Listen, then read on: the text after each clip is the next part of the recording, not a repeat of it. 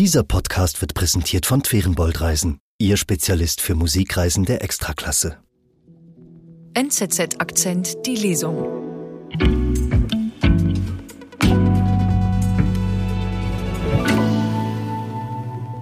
Timothy Snyders Erklärungen für den Ukraine-Krieg wirken oft überzogen. Sein Einsatz aber verdient Anerkennung. Historiker im Schützengraben. Ein Artikel von Ulrich M. Schmid, gelesen von Lotti Happle.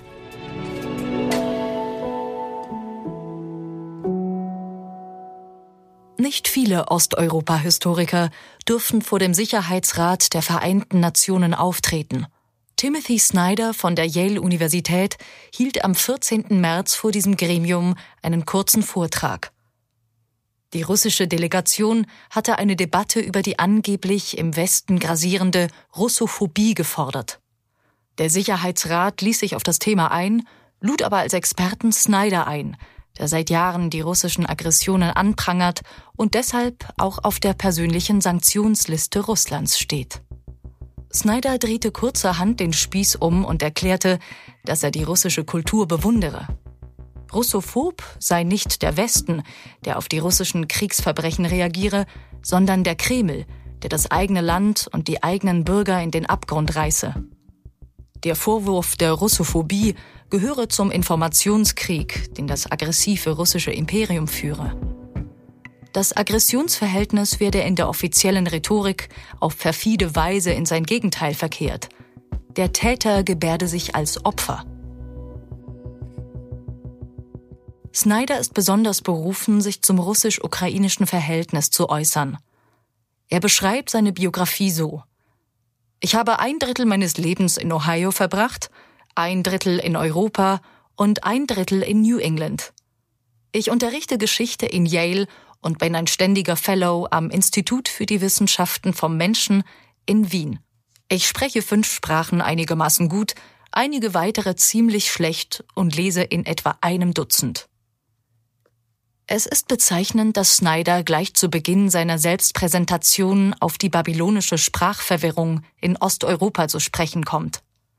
Bereits in seiner Doktorarbeit in Oxford hat er sich mit Kazimierz Kellesch-Krautz 1872 bis 1905 beschäftigt, einem polnischen Intellektuellen mit litauischen Wurzeln, der im russischen Teilungsgebiet Polens aufwuchs, in Paris studierte und in Wien eine innovative Nationalismustheorie ausarbeitete. In einem weiteren Buch schilderte er das abenteuerliche Leben von Wilhelm von Habsburg 1895 bis 1948, der sich als polyglotter polnischer Thronanwärter zu einem Ukrainophilen entwickelte und schließlich vom sowjetischen Geheimdienst umgebracht wurde.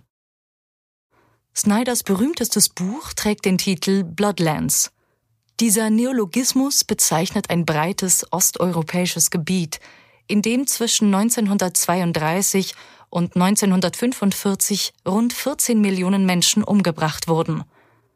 Im Holodomor der großen Hungersnot während des Stalin-Terrors durch deutsche Kriegsverbrechen und im Holocaust. Snyders Leistung besteht darin, diese Massenmorde in einer Gesamtschau zu beschreiben und gemeinsame Handlungsstrukturen herauszuarbeiten. In der Wissenschaft ist Snyders Ansatz nicht ohne Widerspruch geblieben. So warf man ihm einerseits eine Ethnisierung von Stalins Verbrechen vor, andererseits die Emotionalisierung der osteuropäischen Gewaltgeschichte. Wir sind gleich zurück. Erleben Sie mit Ferienbold-Reisen die schönsten Städte und Konzerthäuser mit Weltklasse-Akustik. Wir bringen Sie bequem an die besten Adressen. In die Elbphilharmonie in Hamburg, in die Scala di Milano oder Semper Oper in Dresden. Denn hier entfalten sich große Kompositionen am eindrücklichsten, Gänsehautmomente inklusive. Twerenbold-Reisen, Ihr Spezialist für Musikreisen der Extraklasse.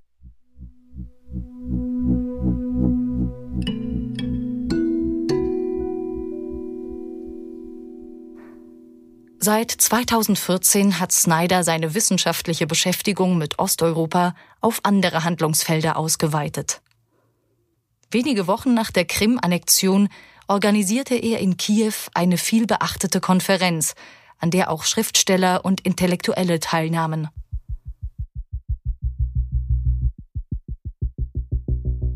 Nach dem Überfall am 24. Februar 2022 verstärkte Snyder seine politischen Aktivitäten. Er reiste im September nach Kiew, traf Präsident Zelensky und startete ein Crowdfunding für die Beschaffung eines Abwehrsystems, das russische Kamikaze-Drohnen abschießen kann. Damit rüstet der Historiker seine Hermeneutik gewissermaßen mit Waffen auf. Seine Deutung des russischen Überfalls auf die Ukraine ruht auf zwei Konzepten, die aus seiner Arbeit an Bloodlands stammen. Erstens bezeichnet er den Putinismus als schizofaschistisch, weil die russischen Machthaber die ukrainische Regierung als faschistische Junta bezeichnen, aber selbst Faschisten seien. Snyder hatte bereits den Stalinismus als eine Art sowjetischen Nationalsozialismus gedeutet. Zweitens wirft Snyder dem Putin-Regime Völkermord in der Ukraine vor. In Snyders Sicht führt der Kreml die unterschiedlich motivierte, aber auf das gleiche Ziel ausgerichtete Aggression der Sowjetmacht und der NS-Besatzer gegen die Ukraine fort. Die Vernichtung der Ukraine als eine Nation, die für sich eine eigene Staatlichkeit beansprucht. Beide Deutungsmuster erscheinen auf den ersten Blick plausibel – halten aber einer vertieften Prüfung nicht stand. Der Putinismus ist zwar eine Diktatur, aber nicht nach faschistischem Muster. Ein zentrales Merkmal des Faschismus ist die Mobilisierung der Massen. Putin hat jedoch im Gegenteil die russische Gesellschaft in den vergangenen 20 Jahren depolitisiert. Heute besteht sein größtes Dilemma darin, dass er den Menschen, die er so lange Zeit von der Politik ferngehalten hat, plötzlich erklären muss, dass sie für ihr Vaterland in die Schlacht ziehen sollen. Auch Snyders Übertragung des Völkermordsparadigmas vom Holodomor und vom Holocaust auf den heutigen Krieg schießt über das Ziel hinaus. Es geht dem Kreml nicht um die Auslöschung des ukrainischen Volkes, sondern um die Durchsetzung eines imperialen Paradigmas, in dem Kiew zur Moskauer Kolonie werden soll. Snyder will als Historiker explizit die Verbindung zwischen Gegenwart und Vergangenheit aufdecken. Manchmal kann aber die Vergangenheit den Blick auf die Gegenwart auch verstellen. Putin wiederholt mit seinem Krieg nicht Stalins und Hitlers Verbrechen in der Ukraine.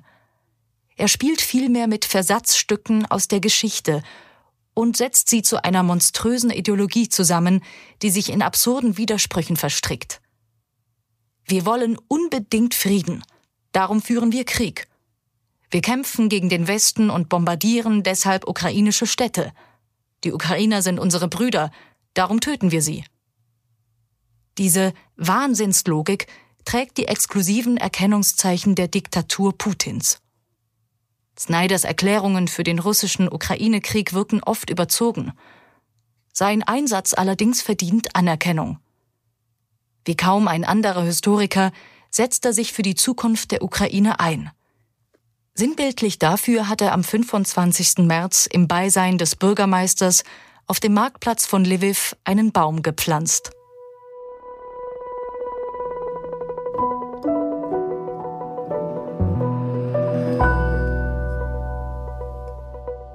Das war NZZ Akzent die Lesung.